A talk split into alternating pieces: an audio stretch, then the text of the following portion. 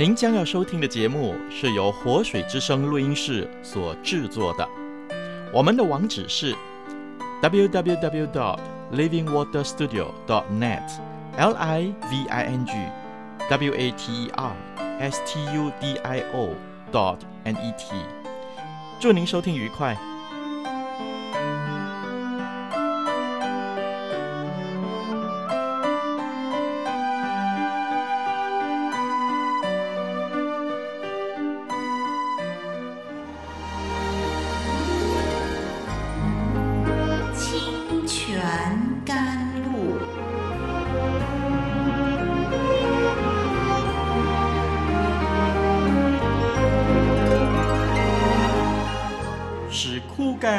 水之地得到滋润，叫郁闷无助之心得着安慰，令软弱疲乏之灵得以更新。欢迎同来之曲《清泉甘露》。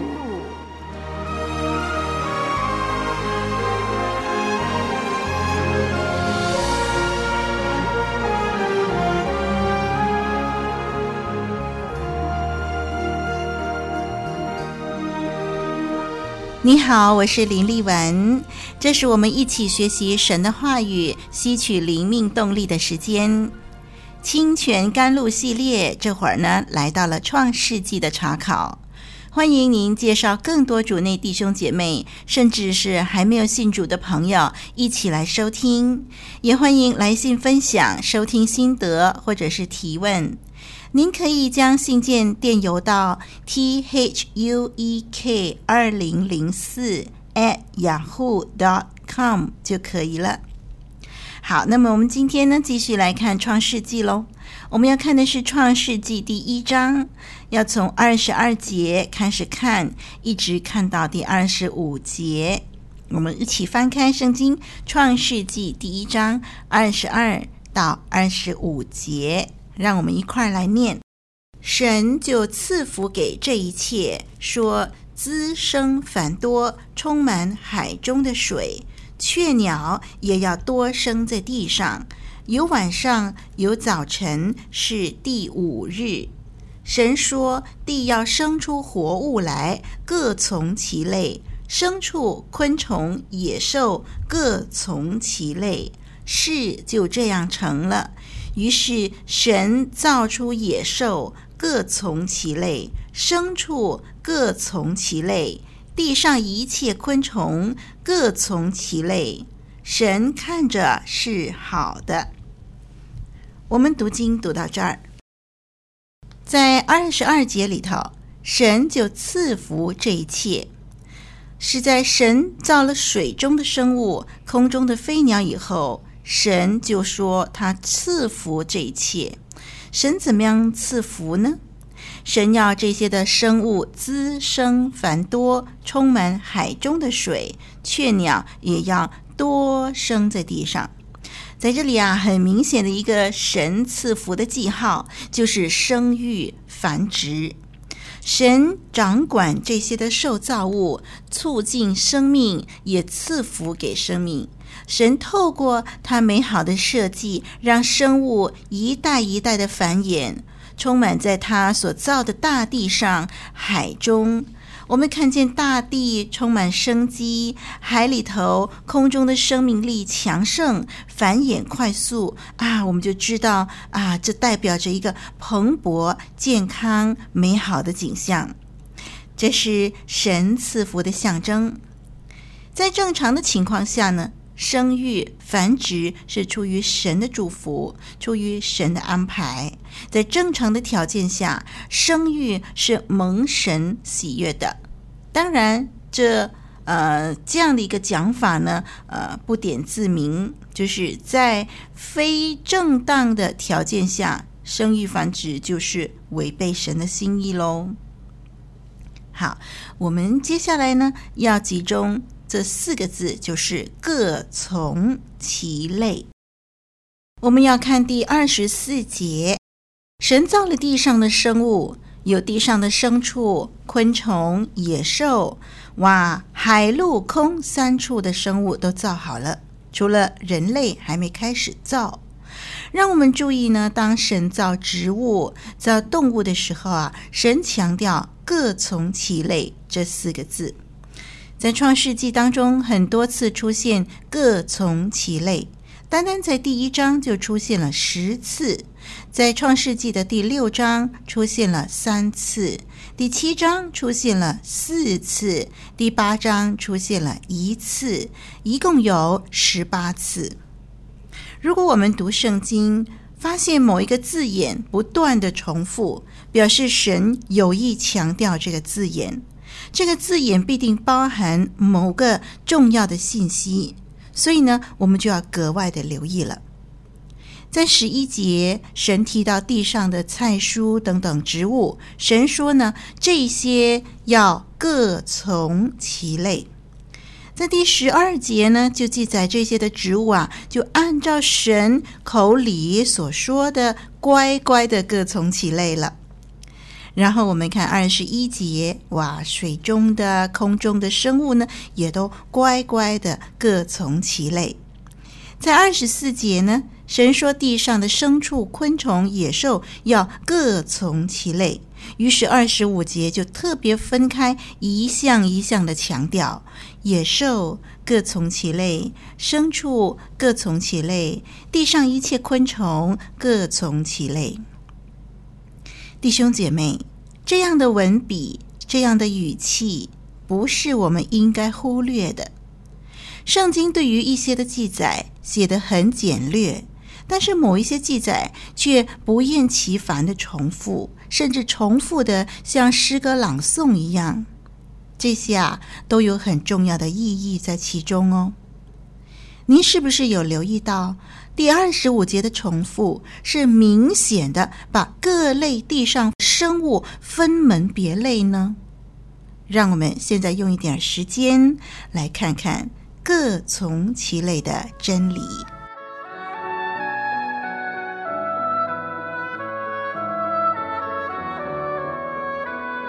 古老的故事，真实的历史，一部述说世界起源的书。创世纪，追源溯本，借古喻今。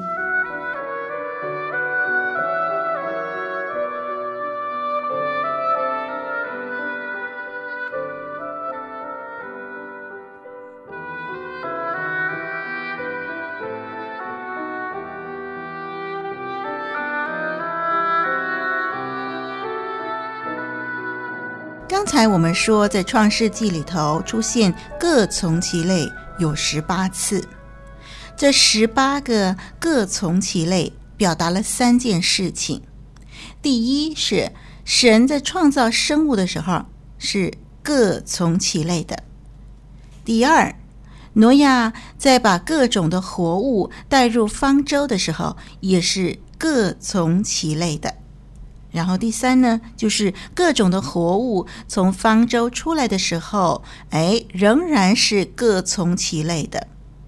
什么是各从其类呢？从字义上来看，各就是指生物的每一个种，不同的种。因为我们目前对生物分类法当中呢，最小的单位就是种。那么从可以说是归入。也可以理解为根据。那么各从其类的意思就是每一个生物的种都是根据类来创造的，或者说每一个种都可以归入它相应的类。我们通俗一点说，就是我们常说的分门别类。英文圣经讲到各从其类的表达呢，就是 according to their various kinds。according to their various kinds，那么它的意思就是根据它们各种各样的种类啊，不管是所讲的每一个种类啊，every kind 啊啊，相当于现在生物分类系统中的哪一个级别？每一个类，不管它是属于哪个级别，但是每一个类都包含很多的物种。啊。什么是呃包含很多物种？比如说猫类有不同的品种啊，每一类都包含很多的物种。人有不同的人种，对不对？那又说到结果子的树，各从其类啊。我们看呢，这个呃果子的树，呃它的类呀、呃这个类字呢是用单数的 kind，果树呢是呃复数的 fruit trees 呃。所以就是我们知道一类的果树呢，它包括了不同种的果树。啊，生物界里头的动物、植物都是分门别类的存在。于是人们呢，就根据这个啊生物的形态、行为构造、区域等等因素呢，对生物进行了分类。其中呃最小的是种，那么依次呢可以集合为属，属于的属啊，还有科，科目的科，还有目啊，以及纲，还有门。界啊，界限的界，门门槛的门啊，纲要的纲，所以依次呢就是属、科、目、纲、门啊、界啊，这样呢还又从这个门又分出了亚门，从纲分出亚纲等等。实际上呢，人们对于动植物的认识呢，其实还在继续的深化，分类方法呢也还没有结束啊。目前对于这个动物的分类呢，在很大程度上是依据解剖学的成果。那么随着新兴学科的深入发展呢，还会有新的分类方法的产生。我们可以设想啊，随着基因科学的发展，或许会出现按照基因对生物进行分类的方法。嗯，不管出现什么样的分类方法呢，实际上都是对神在创造阶段分类方法的发现和认识而已。从我们刚才看的经文呢，经文就说得很清楚，生命是依从这个它的类别创造的，生命的类别是依从它的某个特定的遗传范畴啊，生物起初的这个蓝图呢，是由创造者啊，就是我们这位神他的计划和设计的。那么两代之间的变化呢，是有限制啊，比如说狗生出小狗。猫生出小猫，绝对不会呢。狗生出猫啊，一种的生物生出另外一种生物的下一代不不会的啊。那么不会一条狗呢，呃，突然间呃生出有有翅膀呢会飞的那个呃呃这个小鸟出来啊。那么在这种的模式里头呢，我们看见一个种类当中呢会有宽广的变化。染色体里头含有生命的编码的指示啊，可以使到繁殖的后代呃形态上在有限的范围内有一些的不同。我们知道人类有许多不同的特征啊，因着这些的不同，造成了实体外貌上很大的差别。但是即使有这么大的差别，大家还是人类啊。那所以呢，黑人可以书写。给白人啊，可是猴子却不能够输血给人喽啊！如果一个人呢发生交通意外，需要大量的血液，那么你只能够找回人的血液输进那个人的身体里头。如果人是猿猴变的，应该把一头猿猴给杀了，那么拿他的血来输血不是够了吗？进化论岂不是说人是猿猴变的吗？可是我们发现今天呢，到目前为止，人可以输血给人，可是猴子不能输血给人啊，因为。各从其类，人类就是人类，猴类就是猴类。那狗啊，有许多种呃不同大小和形态的品种，呃，透过配种呢，虽然可以产生呃不呃两百种不同的狗来啊，不同品种的狗，一对的狗夫妇哈，可以产生出呃可能有两百种不同的狗来啊。可是，一个种类之中呢，呃，虽然有很多的差别，它却不会改变它的类别啊，它不会从一个种类变成另外一个种类。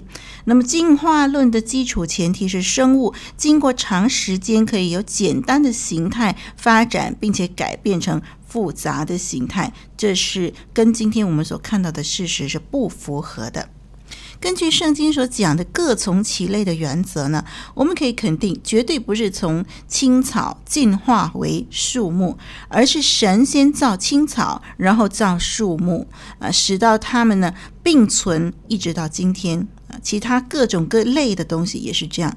那么神造这个生物有先后次序，啊，各从其类。各从其类是神制定的遗传法则。这个遗传法则已经得到生物学的普遍的验证。虽然世界上可以通过杂交生出杂种来，一般的杂种还都有一定的优势，可是，一般杂种不能够遗传。好像说马和驴杂交能够生出骡子，可是骡子却不能够生育一样。这就是自然界中各种的种类能够保持它独特性的原因了。各从其类，可以在生物理论上否定进化论。虽然进化论让人们容易理解，可是进化论不能够解释类与类之间为什么有这个呃类沟。用上帝的法则呢，就能够解释了。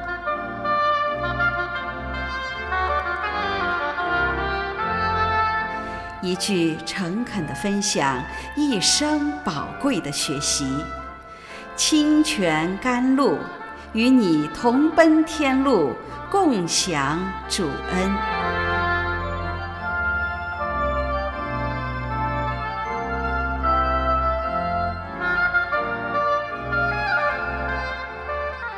神为什么要在圣经中反复的强调各从其类呢？不单是在创造的阶段不厌其烦的啊，无一例外的强调这个各从其类，甚至在活物进方舟、出方舟的时候，仍然强调各从其类。其实我觉得那是神预先知道将来会有人用进化论这样的学说来否定他的创造，所以在圣经当中就预先强调、预先声明、预先宣告。他对生物的创造是各从其类的，因此鱼类不可能变成在陆地活动的动物类，猴类也不可能变成人类。世界上分门别类的生物，就是本于神的创造，而不是进化的结果。神也防止有人误解，以为在一年多的时间的方舟生活里头，同居一周的生物会发生种类的变化。所以在进方舟、出方舟的时候，圣经都强调各从其类。好，听众朋友，由于时间的关系呢，我们今天只能够谈到这儿。有关于各从其类的真理啊，实在非常的丰富。让我们在以后的时间里头，再继续的来看看神所创造的奇妙。那今天我们就学习到这儿喽。我是丽文，我们下一集节目再学习吧。神祝福你，再会。